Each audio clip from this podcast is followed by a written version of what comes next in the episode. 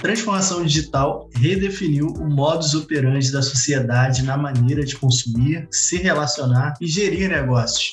Após o cenário de pandemia e a adoção em maior escala do teletrabalho, o mundo aposta e confia na tecnologia mais do que nunca. E por consequência, vimos que a criação de dados digitais aumentou exponencialmente. Acredito que podemos dizer até que se os dados são um novo petróleo, a segurança é o combustível para preservar essa fonte de valor. Sejam todos muito bem-vindos. Estamos aqui para mais um episódio do Minecraft, o podcast que tem ajudado empresas a se reinventarem digitalmente, tecnologicamente e construírem um futuro mais inovador. E no episódio de hoje nós vamos falar muito sobre transformação digital, sobre cibersegurança, sobre segurança da informação, compliance. Então, você que quer saber tudo sobre isso, fica ligado, fica com a gente até o final, que eu tenho certeza que você não vai se arrepender. E para isso eu estou com um time de feras aqui para me ajudarem a falar sobre o assunto. Né? Começando pela nossa querida Célia Albuquerque, ela é consultora digital e compliance na MJV e eu fiquei sabendo que ela é apaixonada por viagens, ela gosta de mergulhar em novas culturas, né? E ela desbrava o mundo através de passeios de bike. Né? E devo dizer que a sua carreira de ciclista, ela tá de vento em popa, quase uma atleta olímpica aí. E ela é conhecida na Ciclo Rio Pinheiros por uma placa que fixou na mochila. Cuidado, iniciante. Conta essa história aí pra gente, seja muito bem-vinda, Célia Albuquerque. Gente, isso é ótimo mesmo. Parte da, da, da, da pessoa que é de compliance, né? Eu não quero causar um acidente. Então, agora resolvi que eu vou virar uma ciclista de verdade. E eu consigo pedalar pelo menos assim uns 5 km por hora, entendeu?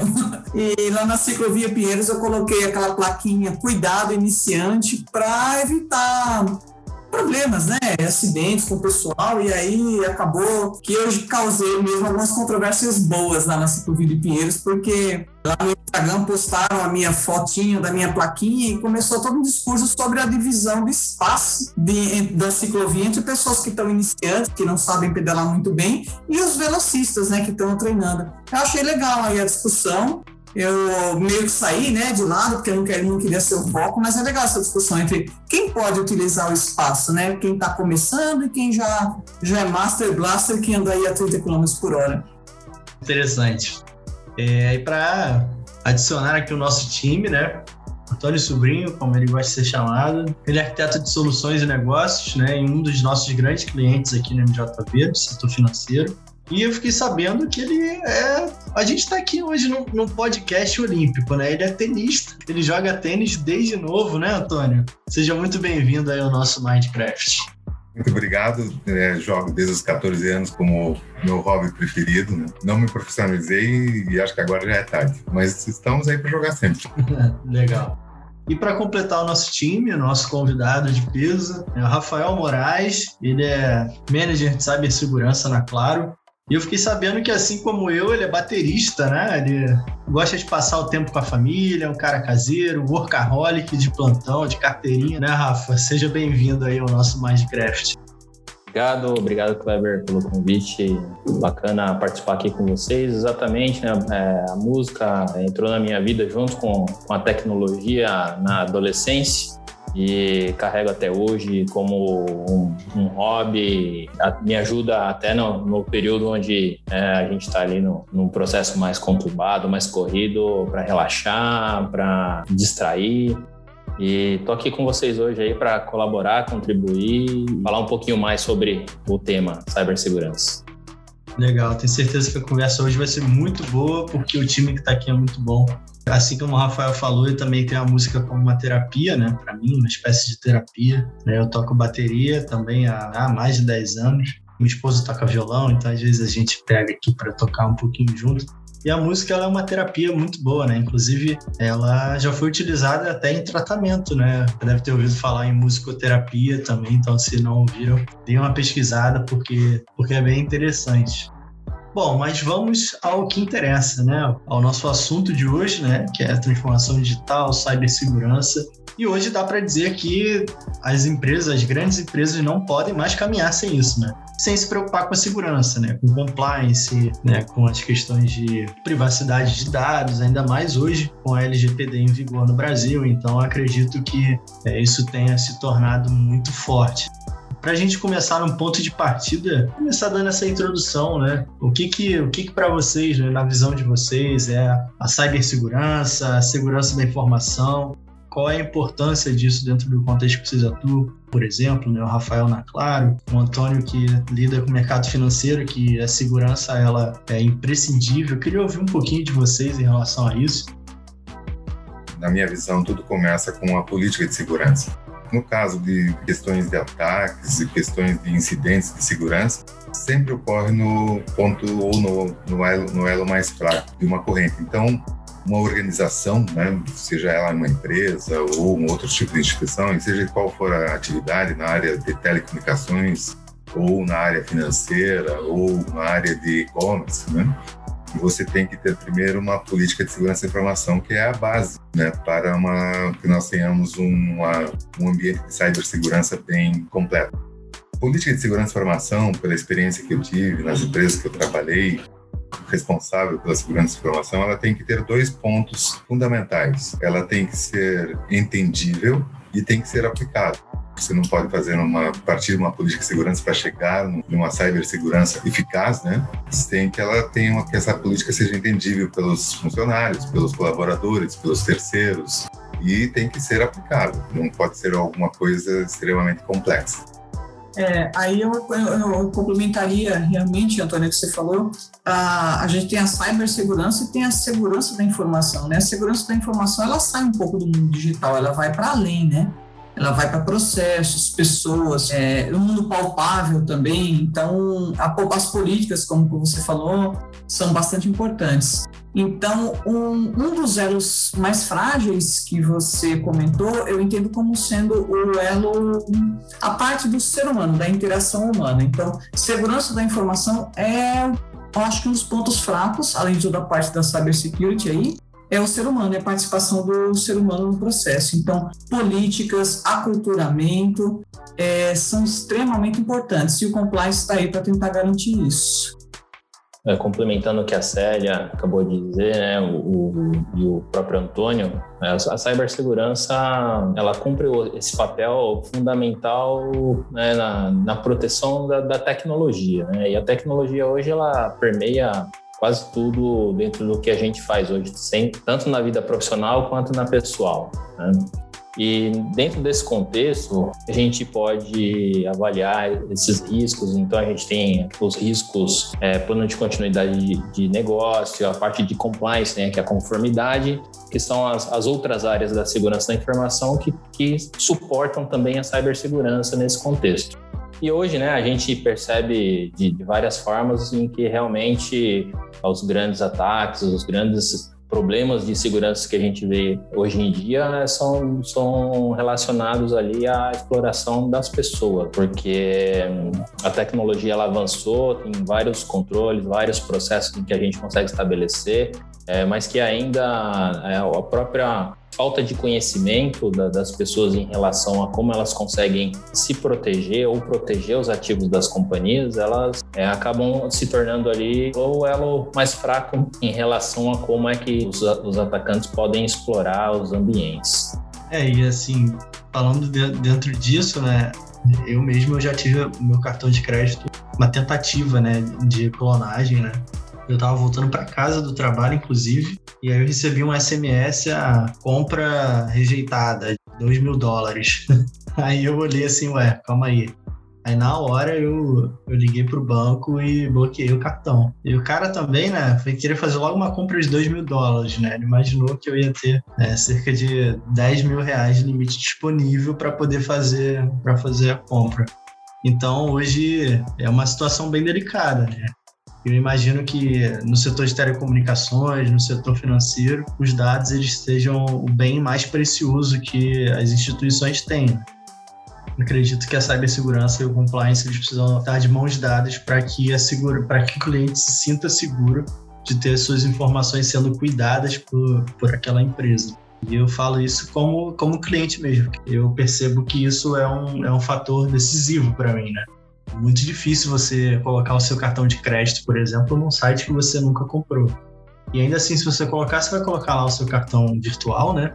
Que foi até um, uma coisa boa que foi criada para minimizar as clonagens. E ainda assim, se você colocar, você não vai fazer uma compra gigantesca. Você vai, fazer, vai sei lá, comprar um livro, né, para testar. Ah, beleza, é seguro, chegou direitinho, então eu posso confiar mais naquela loja. Então, acho que a segurança dos dados ela, ela lida muito com a confiança também, né? E atualmente é esperado que todas as empresas elas irão sofrer algum tipo de ataque cibernético. Né? Eu acho, acredito que vocês em algum momento já devem ter passado por alguma situação como essa, né? É, principalmente agora, Kleber, que as empresas são cada vez mais digitais. Então, Sim. você falou da importância que a, acho que talvez o maior patrimônio que as empresas têm são as informações que elas contêm, que elas, que elas guardam. Como as empresas, as companhias são cada vez mais digitais, torna-se mais imprescindível que elas mantenham a, a segurança, em termos até de cibersegurança, para que não tenham dados roubados ou modificados ou fraudados. As empresas, por serem digitais, são responsáveis pela guarda desse, dessas informações é um diferencial, né? Na realidade, eu vejo que é, é um, um, risco que a gente enfrenta, mas é uma grande oportunidade de você promover a tua empresa, porque, é, como você falou aí, Kleber, nós tomamos cuidado com os nossos dados pessoais, com o que pode acontecer com a gente como pessoa, enquanto pessoa, não empresa, né? Então, muitas pessoas preocupadas nesse dilema entre risco de eu quero comprar isso, eu quero ter facilidade de um e-commerce, mas será que esse e-commerce é, é, é, seguro ou não, né? Então, aí é que entra o diferencial das, da segurança, né, da cibersegurança, e também, no, no caso da LGPD, porque hoje em dia está no, no, topo da, da, da onda, né? Mas entra aí esse diferencial, porque se a empresa investir em segurança, e ela investir em propaganda para informar os seus clientes que ela é uma empresa segura, isso é uma grande chance, é uma grande possibilidade, é uma grande chance dela vender mais. É, transparência é confiabilidade. É, eu acho que faz sentido o que a Célia falou. É, e pegando o teu exemplo aí, né, Kleber, em relação à tua experiência, a tua experiência negativa em relação a uma, uma, uma compra, é exatamente isso que tem acontecido hoje é, e com bastante frequência, né? Uma boa parte das pessoas tem tido esse tipo de experiência ruim em relação a compras em cartões de crédito, boletos que não são verdadeiros e, e, e como é que os fraudadores, os hackers chegam nesse tipo de informação, né? Eles podem chegar hoje de diversas formas pode fazer uma abordagem direta à própria pessoa, ele pode utilizar dados que hoje são fornecidos por empresas, empresas parceiras. Então, esse tipo de situação hoje, né, ela tem se tornado cada vez mais frequente porque os, os hackers, os fraudadores, hoje eles perceberam que esse tipo de, de crime, ele é um crime bastante rentável ponto de vista de organização. Por quê? Porque no passado eles queriam reconhecimento, eles queriam mostrar que eles tinham, conseguiam invadir as empresas, que eles conseguiam é, capturar esses dados, mas mais para poderem medir forças entre os próprios grupos na, na Deep Web, na Dark Web. Hoje não, hoje eles visam realmente ganho financeiro. Eles, eles perceberam que eles conseguem explorar as pessoas e as empresas para obter ganhos financeiros a gente tem muita, muita incidência de, de tentativas de ataque, de tentativas de, de conseguir esses dados para que eles possam realmente fazer movimentações financeiras em larga escala. E eu acho que realmente o cerne da questão aqui é, é, é e as pessoas estão percebendo isso, é, estão buscando realmente é, conhecer mais sobre segurança, como se proteger, como desconfiar de, de algumas coisas que, que, que possam parecer suspeitas e a partir daí, né, começar a perceber quais são as empresas que realmente é, demonstram cuidado com, com, os teus dados, demonstram é, que elas estão preocupadas com a proteção das suas informações e que também estão preocupadas em, em como notificar ou até é, avisar se em algum momento acontecer algum tipo de situação fora do, do comum com, com os teus dados. Né? Então, esse tipo de, de empresa realmente, acho que no futuro ela vai se sobressair em relação às demais. Exatamente. Isso torna-se um diferencial para, para as companhias. É, tem até uma, uma companhia, uma empresa da área financeira que fez uma publicidade um tempo desses, onde umas pessoas se encontravam na rua e, e tinham lá o CPF da pessoa na camiseta, escrito na camiseta outra pessoa fala, nossa, você é meu fã, como é que você tem o meu, meu CPF? Então virou um, até virou um, um diferencial para alavancar né, a confiabilidade, principalmente na empresas da área financeira, companhias da área financeira, bancos, né, instituições financeiras, tem essa preocupação. A guarda dos dados dos clientes é uma grande preocupação delas. Mas, é, no entanto, só mudando um pouco, né, é, é, existe uma evolução em termos assim e um espectro muito grande quando a gente fala em cibersegurança. Existe desde aquele daquele hacker ou aquela pessoa que é tenta atacar uma instituição, né, apenas para indisponibilizar um site, o que é muito grave, porque você pode disponibilizar um site de e-commerce, por exemplo, e existem aqueles que realmente querem roubar dados ou querem, como ransomware, né, que é uma técnica que você criptografa um servidor ou um computador e exige um resgate, né, normalmente em criptomoedas para não ser rastreado. Então, existem vários tipos de, de um espectro muito grande de ataques e que envolvem é, cibersegurança. E o que eu vejo, assim, a importância dos profissionais das corporações, sejam elas de qual atividade for, né, é de que elas têm que ser aquele, como aquele, a, a, aquele dono de uma casa, né, aquele proprietário de uma casa que volta dez vezes para ver se trancou a porta. É, acho que essa é a característica mais positiva que tem que ter o perfil de um profissional de cibersegurança sempre fazer o double check ou até mais checagens de que toda a solução dele tecnológica está é, realmente de acordo para ter a proteção de uma corporação.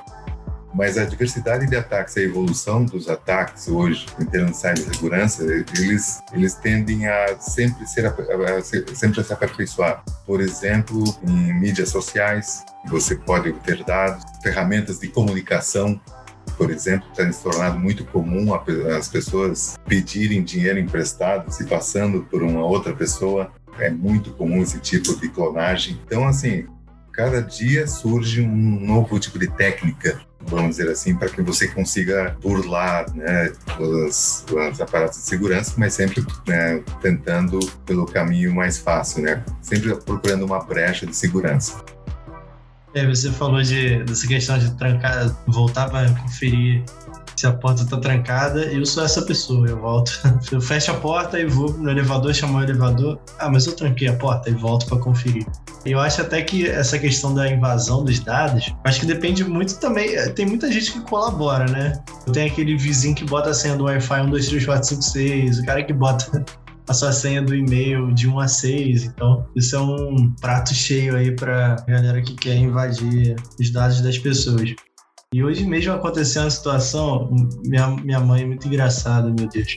Ela mandou uma mensagem para mim com um print de um SMS, né, que ela, que ela recebeu de um número com DDD tipo 85, né, não sei de onde é. E aí um número de cinco dígitos, um celular, né?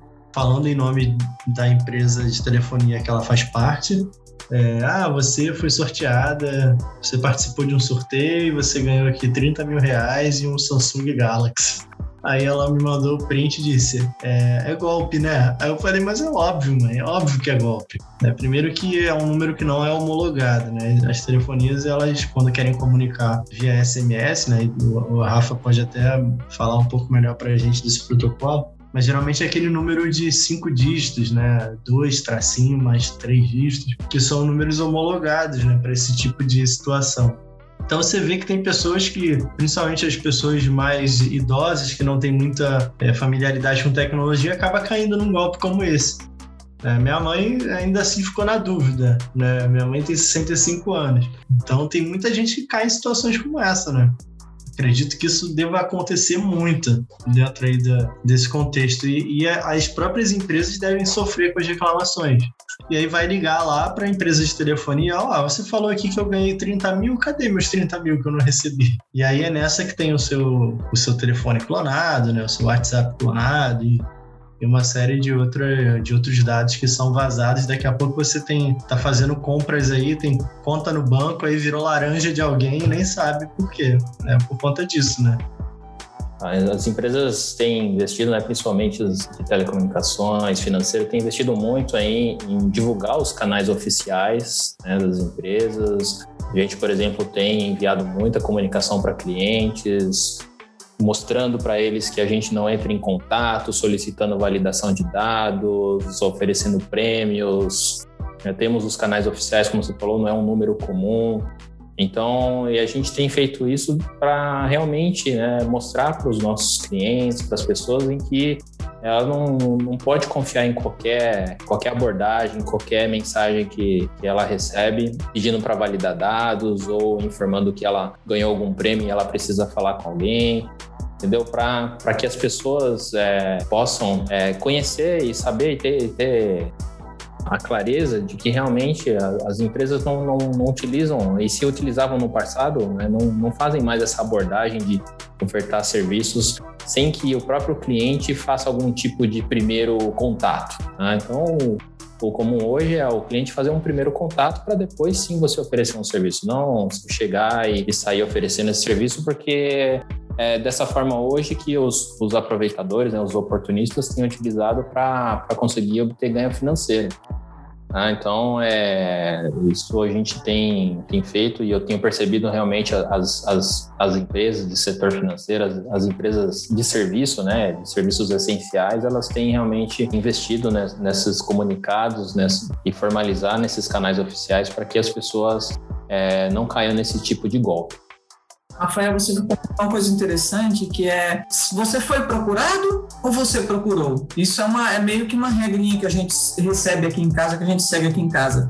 Alguém te procurou ou você procurou um serviço? É um primeiro, um primeiro fator para você meio que desconfiar, né?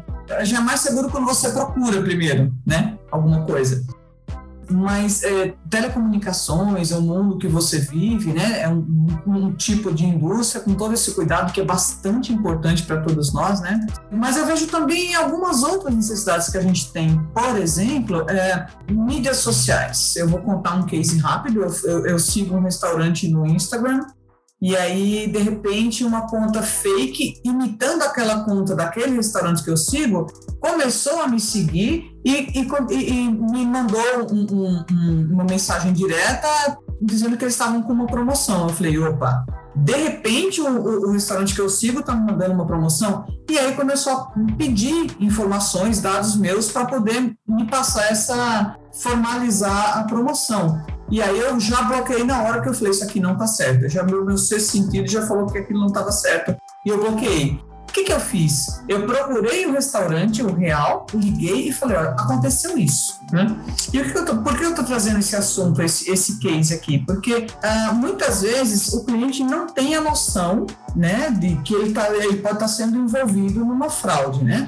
Mas algumas vezes o cliente tem noção. Eu tive noção, bloqueei, e entrei em contato com o restaurante para avisar o que estava acontecendo. E o que, que o restaurante falou? Eu não tenho o que fazer. Muitas pessoas me, me, me informam que contas fakes, etc., entram em contato com eles e alguns caem no golpe. Então, acho que é, o problema é um pouco mais profundo, né? Porque como é que a gente pode fazer para que isso pare de acontecer? E como a gente consegue fazer para que o crime virtual ele seja realmente punido para que isso pare de acontecer? É, pelo que eu entendi, o restaurante não tinha como, ele não sabia como resolver isso. Eu, como cliente, também não sabia. Eu fiz o meu passo. Então, eu coloco aí para vocês esse, essa questão. Como é que vocês entendem isso? Até onde alcança? O que está faltando também para a gente fechar esse ciclo, né? É, é interessante, né? Para você ver como o crime hoje ele se prepara para poder abordar as pessoas, né? Eles, às vezes eles utilizam ali palavras, formas ou até é, criam cenários para fazer você acreditar que você está falando com um canal oficial, que você está falando com a empresa. Né? Muitas vezes eu já vi relatos de pessoas que recebem ligações atendentes falsos, que a pessoa fala muito bem, tem ali às vezes até uma parte da informação da pessoa e a gente percebe que a pessoa se, se envolve ali e não percebe que está caindo num golpe. E temos também né, a situação onde as pessoas acham que estão tendo ali uma oportunidade de um ganho rápido, de uma facilidade, né? A pessoa que às vezes tá, acha que vai conseguir obter algum tipo de vantagem e acaba caindo no golpe ali é, sem nem perceber que, que a pessoa está tá querendo obter vantagem dela. Então, é, é, são, são caminhos em que a gente percebe co, como as pessoas não estão preparadas, não, não estão prestando atenção né, é, em como elas é, conseguem ser é, enganadas facilmente. Né? E eu acho que isso é um, é um item que a gente tem que melhorar muito aí, não só como é, empresa, mas como sociedade também. Né? Isso é até uma coisa que eu ia comentar né, com vocês. Né? Você falou, ah, a gente precisa melhorar muito ainda. É, era exatamente essa minha dúvida, né? Qual é o momento que você chega que a segurança do, do, do, seu, enfim, do seu serviço, do seu produto, não é algo que te dá mais dor de cabeça, né? Qual seria o, o ponto crucial, né? Qual é o ponto de a virada de chave, né? Digamos assim. Olha, de cara eu diria que para ter segurança, para ter certeza de segurança, você joga pela janela teu celular, teu notebook e tudo que você tem em casa, teus assistentes pessoais. Eu acho que é difícil você ter segurança total. Hum, pelo menos até onde eu, eu entendo, é bem difícil. Você pode fazer o máximo, mas é bem difícil. Então, como a gente não abre mão desses canais todos, é fazer o verificar se a porta está fechada e tudo mais. É o que eu faço como usuária. É, é interessante esse ponto. Eu, eu tirei férias no começo do ano e viajei com os meus filhos. Eu tenho três filhos adolescentes e eu aluguei uma Airbnb, essas empresas assim, uma casa no litoral de Santa Catarina. E uma das coisas que me atraiu para alugar essa casa é que ela tinha uma Smart TV. E, assim, isso foi em janeiro, né? Minhas filhas, uma das primeiras coisas que fizeram foram se logar no Netflix e saíram, nós saímos das férias. E um dia desses eu tenho é, três canais é, contratados pelo plano que eu contratei na Netflix. E meus filhos em casa, e assim, eu não conseguia assistir um filme Netflix que estava sempre no limite de usuários. Eu falei, poxa, mas o que está acontecendo? Daí eu fui olhar no Google, pesquisar como que eu fazia e identifiquei que tinha em Santa Catarina uma pessoa utilizando mas é porque foi deixada aberta a conta lá. Essas são, são, são coisas assim que a gente detalhes que passam desapercebidos no comportamento das pessoas, né? Então, esse é um dos pontos importantes. Você sempre ter certeza de que você não está deixando caminhos para que as pessoas é, utilizem suas informações, seus dados e assim por diante. Rapaz, é... isso, isso, já aconteceu comigo também. Vou deixar você concluir, depois eu conto a minha história. É, é, é então, assim, é uma situação que a gente é, fica é, perplexo. Eu fui descobrir isso, foi o mês 5, mês passado, mês de maio. Eu levei cinco meses para descobrir porque eu não conseguia assistir um filme Netflix. E eu perguntava para meus filhos, estão assistindo? Não, não tô, só tenho uma das pessoas aqui em casa assistindo. Então, só para exemplificar, né, que esse é um caso bem corriqueiro, quase que inofensivo, mas que você não sabe qual desdobramento pode ter. É, comigo aconteceu algo parecido, mas a diferença é que eu não faço ideia de onde aconteceu. Né? Na verdade, não foi nem comigo, né? Foi com a conta da minha esposa, né? não foi da Netflix, mas foi de um outro, de um outro serviço de streaming. E aí a gente entrou para acessar, né? Para assistir um filme. E a gente viu que tinham vários, vários filmes lá no, assistido recentemente. Aí eu falei, pô, você, você assistiu isso aí? Aí ela, não, não assisti. Aí eu falei, caramba, olha aqui quantos filmes que a gente assistiu sem ter assistido, sabe? E a gente ficou se perguntando como que alguém é, teve acesso à nossa conta e assistiu ali os filmes, né? E tudo com os nossos dados. E aí só nessa brincadeira a pessoa já consegue ter acesso ao nome e ao e-mail, né? Porque fica lá no seu perfil. Então, só aí você já teve é, dois dados seus vazados, né? Embora não, não tenha sido algo pior, mas a pessoa já sabe o seu nome e o seu e-mail só nessa brincadeira aí, né? Você já começa a brincar dessa forma. E aí a gente logo mudou a senha para poder, poder, ver se ia continuar e aí no, de fato né, parou, né? A pessoa parou de acessar né? E a gente não, até hoje não sabe quem foi. Né? Mas é, isso acontece. É, exatamente. Tem, existe uma. O mercado de segurança, de cibersegurança, é um mercado bilionário mas você tem que ter as ferramentas, né? e por isso que eu falo em comportamento humano, né? engenharia social, como um dos, um dos, um dos, um dos pontos fracos, né? Que você tem gastos muito grandes em termos de cibersegurança para defender a corporação, no caso, né, saindo um pouco do pessoal, mas assim a engenharia social ou algumas falhas permitem colocam por, por terra todo o investimento que você fez. Eu vou dar um exemplo bem, um case bem assim simples de uma, uma empresa que eu atuei, né?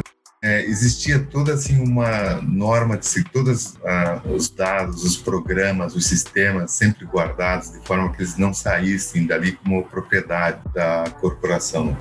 E, em um dado momento, era uma época que vários bancos múltiplos estavam sendo criados no Brasil. Existia, assim, como norma, né? não havia transmissão de dados muito facilmente, era criptografado. Um dia, uma pessoa saiu pela porta do, desse, desse banco, da sede desse banco na área de tecnologia de informação, com aqueles papéis é, de impressora de 132 colunas, aqueles papéis pautados, e a, o guarda, o responsável pela segurança, né, que ficava junto à, à, saída do banco, as catracas do banco, ele olhou assim e pediu para ver né, o que, que era, ele olhou e disse, ah, não, é papel usado, pode levar.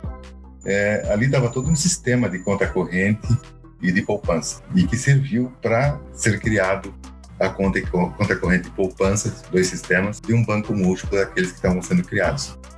Eu quero dizer que poderiam ser dados dos correntistas poderiam ser ou de uma outra empresa, dados de clientes de uma empresa de telecomunicações ou informações de uma empresa de e-commerce. Então vejam como é sutil a questão de segurança, de cibersegurança, onde você investe bilhões e o mercado é bilionário. É, existem empresas no Vale do Silício ou na Rússia que nascem a cada dia e que podem cair por terra por assim simples questões de comportamento. Então é, uma, é um assunto muito complexo esse, de que você, você vai gastar milhões, é a mesma coisa que você comprar um carro que tem sete ou nove airbags, mas você tem um botão que você pode desabilitar todos, né? Não serve para muita coisa. E até sobre, sobre isso, né? Os crimes digitais, eles custam caro, né? A pesquisa da Cybersecurity Ventures, né, disse que crimes digitais podem custar até cerca de 6 trilhões de dólares né, no ano de 2021. Então, assim, isso é mais do que o tráfico de drogas movimenta, sabe? Então, é, é as empresas investem milhões para poder cuidar da sua segurança, mas pra, é para que elas mesmo possam economizar trilhões, né? Então, na verdade, é um investimento, porque um dado violado pode colocar tudo a perder, né? Eu queria entender até do, do Rafael como que vocês lidam com isso, né? Dentro do contexto de telecomunicações, né? Se é, se é mais ou menos por aí, né? Exatamente, Kleber. A gente investe bastante né, em, em, segurança, em ferramentas, em processos, monitoração, é, justamente para a gente garantir né, que a gente não tenha esse tipo de situação aí, como o Antônio comentou, né, de um às vezes um descuido simples é, possa comprometer aí não só é, as informações das pessoas, mas até a imagem da organização como um todo. Porque o que a gente percebe aí nos, nos crimes virtuais, crimes digitais, ou até no, nos próprios é, abordagens que os, que os criminosos utilizam é que eles sempre procuram primeiro o caminho mais fácil, o caminho mais simples. É, eles não vão querer gastar horas, não vão querer gastar dias, porque às vezes eles precisam até colocar investimento em cima, né, para quebrar a segurança é, de uma empresa. Então eles vão procurando ali o que realmente é, é mais simples, né, alguma brecha, algum descuido de alguém, de alguma pessoa, de algum sistema, enfim. E a partir daí eles começam a, a, tentar explorar a gente. Então a gente hoje investe muito né, em inteligência, investe muito em monitoração, em proteção para que a gente não, não, não passe por esse tipo de situação aí de um simples descuido acabar comprometendo aí a, a segurança dos nossos, da nossa infraestrutura, dos nossos clientes e, e até dos nossos serviços. É porque se o cliente tem um, um dado violado, ele não volta mais. Né?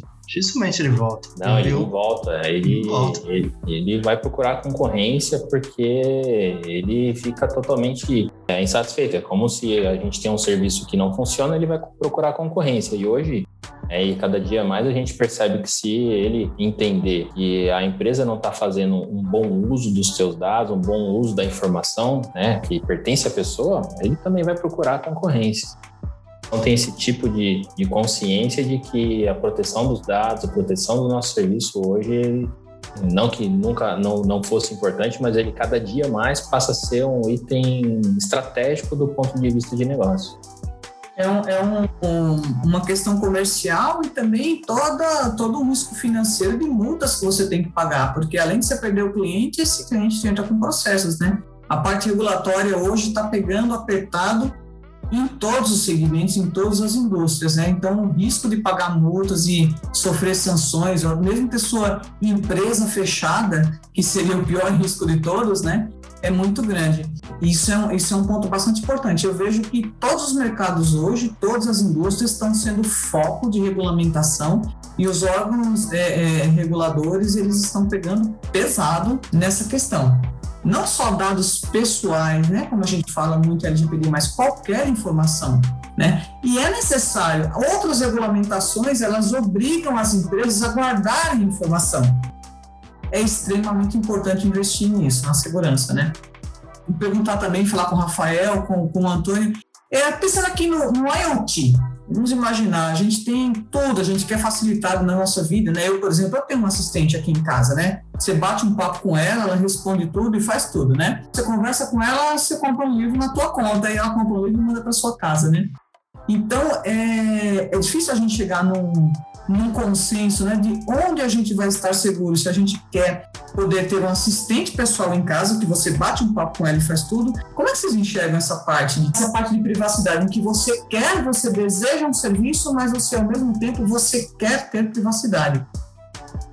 É, eu, eu vejo é, da seguinte forma: ou as empresas de tecnologia e as empresas que consomem tecnologia, no caso de cibersegurança, melhoram os seus controles, ou acaba vindo uma nova questão que é o direito ao esquecimento.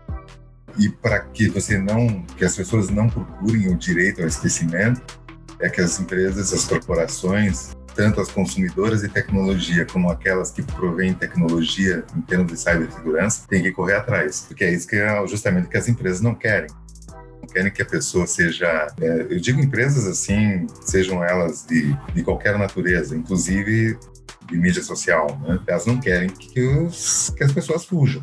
Senão, isso já, já, existe uma corrente na Europa, principalmente, mais do que nos Estados Unidos e América, de uma forma geral, que algumas pessoas querem ser esquecidas. Por quê? Porque não confiam.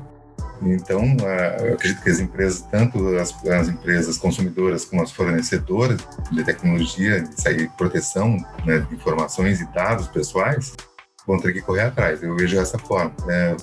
Mas, de uma forma geral, eu acredito que as empresas vão atrás disso porque é uma tendência no mundo disso, né? Das pessoas ficarem preocupadas, poxa, como que sabem, eu, como que sabem as minhas preferências de consumo? Como que as empresas vêm atrás de mim sabendo disso? mas eu acredito que terá que ter uma corrida e acho que é uma a grande corrida das próximas décadas, duas décadas pelo menos, você passar essa confiança. Não, hoje a gente está falando em LGPD, mas a coisa é mais é, é além, é além disso. Com certeza, vai bem além. É, é um assunto bastante sensível na minha visão, né? Eu acho que as pessoas estão começando a, a perceber o impacto que essas grandes empresas é, elas estão causando aí na vida diária das pessoas com esses com esses assistentes pessoais, com serviços personalizados. E as pessoas foram achando isso interessante porque aquilo facilitava a vida, é, fazia com que as pessoas conseguiam é, chegar no teu assunto de interesse de uma forma mais, mais objetiva, mais rápida. É, esse serviço personalizado que vem de facilidade hoje para as pessoas também começa a, a mostrar que existe uma preocupação grande em relação à, à violação da privacidade, né?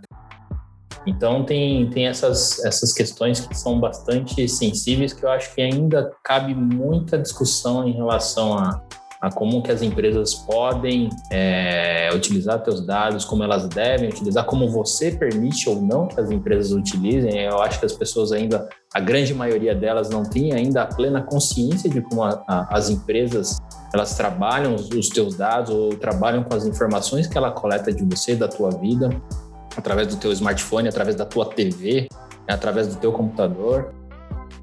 A gente fala em proteção de dados, isso falava muito tempo atrás, desde o tempo porque vocês achavam absurdo venderem CDs né, com dados de pessoas, CPFs de pessoas, na, numa praça, por exemplo, em São Paulo.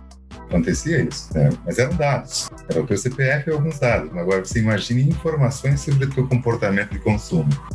Isso é uma coisa que não pode acontecer, que as empresas vão ter que lidar com isso. Na, na, na verdade, a, a cibersegurança, ela fala sobre o não vazamento, como manter um dado seguro, né? Mas a gente está indo para uma realidade em que não é só você ter tecnologia de segurança, é você saber para quem você está dando os seus dados e para que eles estão sendo utilizados, né? Então, eu não sei se na, na, na, na visão de vocês, a, a, o cybersecurity, se ele engloba isso tudo, não só o vazamento ou os golpes, mas também é, conhecer aonde os seus dados estão, estão trafegando, para que, que eles vão ser utilizados, né? É, é, é, isso, eu até pegando um gancho no que a Séria falou, eu acho que é bem por aí, né? E aí falando como consumidor, né? Até para a gente poder fechar aqui Infelizmente, já está caminhando para o final do nosso papo, mas é entender para onde você está dando seus dados. E eu digo por mim, empresas como Netflix, Amazon, Claro, né, na qual eu sou cliente também há 18 anos, né, quase 18 anos cliente, meu celular é da, da Claro. Essas empresas, elas é, até então, elas têm dado show quando o assunto é cibersegurança. Eu acho que eu me sinto muito tranquilo, né, de fornecer meus dados para todas essas empresas que a gente citou aqui. Né? Então acho que entra muito nisso que todos vocês falaram. Né? Os seus dados eles vão ser fornecidos, isso é inevitável quando consome um produto ou serviço, você, impreterivelmente, você precisa fornecer os seus dados, né, os seus dados pessoais. Né, e a questão é com quem estão os seus dados, né? Será que essa a empresa ela está cuidando bem dos seus dados? É, e hoje, é, pelo menos os serviços que eu utilizo, eu me sinto muito seguro de, de trabalhar né, com essas empresas, uma vez que, que eu não tenha mais segurança aí, entra naquilo que o Rafael falou, né? Se o cliente tem seu dado violado, ele vai embora. E eu acho que essas empresas, essas grandes empresas, elas têm se preocupado e muito com isso, né? E até dando feedback aqui para o Rafael como cliente, né? eu não tenho do que reclamar da Claro, né? Já sou cliente há muitos anos e nunca tive nenhum tipo de problema. A gente infelizmente precisa caminhar para o final para que a gente possa cumprir o nosso compromisso. E quando a gente chega no final, a gente sempre finaliza com um quadro que é o quadro Momento em que.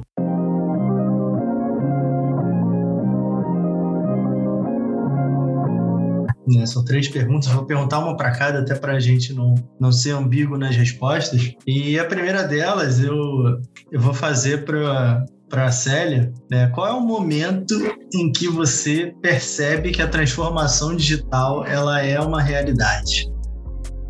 Olha, é, para mim, caiu a mais. Olha, eu, trabalho no mundo digital, hein? Mas a ficha caiu mesmo foi agora na pandemia, quando a minha vida continuou sem sair de casa. Eu percebi que era possível fazer tudo sem sair de casa, com qualidade, com conforto, com segurança. Foi quando caiu minha ficha mesmo, foi agora na pandemia. Bom, a segunda eu vou fazer para o Rafael, que eu acho que é a melhor pessoa para responder. Qual é o momento em que você sabe que uma empresa precisa investir em cibersegurança. Legal. É, eu acho que o investimento em cibersegurança tem que ser desde o do início. Né? É quando você é, digitaliza e transforma a tu, a tua empresa é, numa plataforma digital, a partir do momento em que você tem que cuidar dos dados do teu cliente, dados dos seus colaboradores, é quando você tem que investir em segurança digital, né, em cibersegurança. Porque a cibersegurança vai te proteger, vai, vai te ajudar a, a garantir que todos os teus dados, todos os teus, a tua infraestrutura e todos os teus clientes sejam, estejam protegidos. Boa. É, e para finalizar, né, a pergunta para o Antônio. Antônio, qual é o momento em que você se orgulha por trabalhar com tecnologia e segurança de dados? Bom, desde, desde sempre é, é, fascinante esse assunto, mas é o meu orgulho é de ver a relação de confiança, seja de funcionários, né, pares e de clientes, né? Ter uma relação de confiança e perceber que os funcionários de uma empresa ou os clientes daquela empresa se sentem seguros com aquilo que você está disponibilizando para eles, os recursos tecnológicos para no caso, né? Legal, perfeito. Gente, muito, muito, muito obrigado mesmo pelo papo, né? tenho certeza que a gente poderia ficar aqui por horas e horas falando sobre isso, né? E quem sabe a gente não tem aí uma próxima rodada para falar desse assunto que é muito delicado e que faz parte do cotidiano de todos nós, né? Então, mais uma vez, eu agradeço muito. Né? Obrigado, Antônio. Obrigado, Célia, né? que representando a MJV. Especialmente obrigado, Rafael, né, como nosso convidado né, da Claro. Muito obrigado por ter aceitado aí o nosso convite. Agradeço, agradeço a oportunidade aí de, de bater esse papo com vocês e contribuir. Kleber, é, é, eu acho que eu, eu, gostaria de finalizar a minha, o meu pensamento aqui é o seguinte: a tecnologia ela pode fazer muito para te dar conforto e segurança, mas depende de você utilizá-la da forma certa. Eu acho perfeito. é extremamente importante isso. Perfeito, perfeito. Não vamos facilitar para os atacantes, né? Para os hackers, né? Vamos, vamos colaborar, né, gente? É, você, nosso querido ouvinte, muito obrigado por ter continuado conosco até aqui. Sigam-nos nas redes sociais, sigam também a Claro nas redes sociais. Aqui na MJV, o Instagram, arroba MJV Innovation BR. No LinkedIn é só digitar MJV Technology Innovation que você nos encontra por lá. A gente sempre coloca nas redes sociais as novidades do podcast, então fiquem ligados. Se você quiser mandar uma mensagem para a gente, o e-mail é mindcraft.mjvinnovation.com. A gente gosta muito de ouvir o feedback de vocês, até porque a gente está construindo isso para ajudar vocês, né? E é por isso que a gente faz com muito carinho. Muito obrigado. Vejo vocês semana que vem. Um beijo no coração de todos vocês. Até a próxima. Tchau.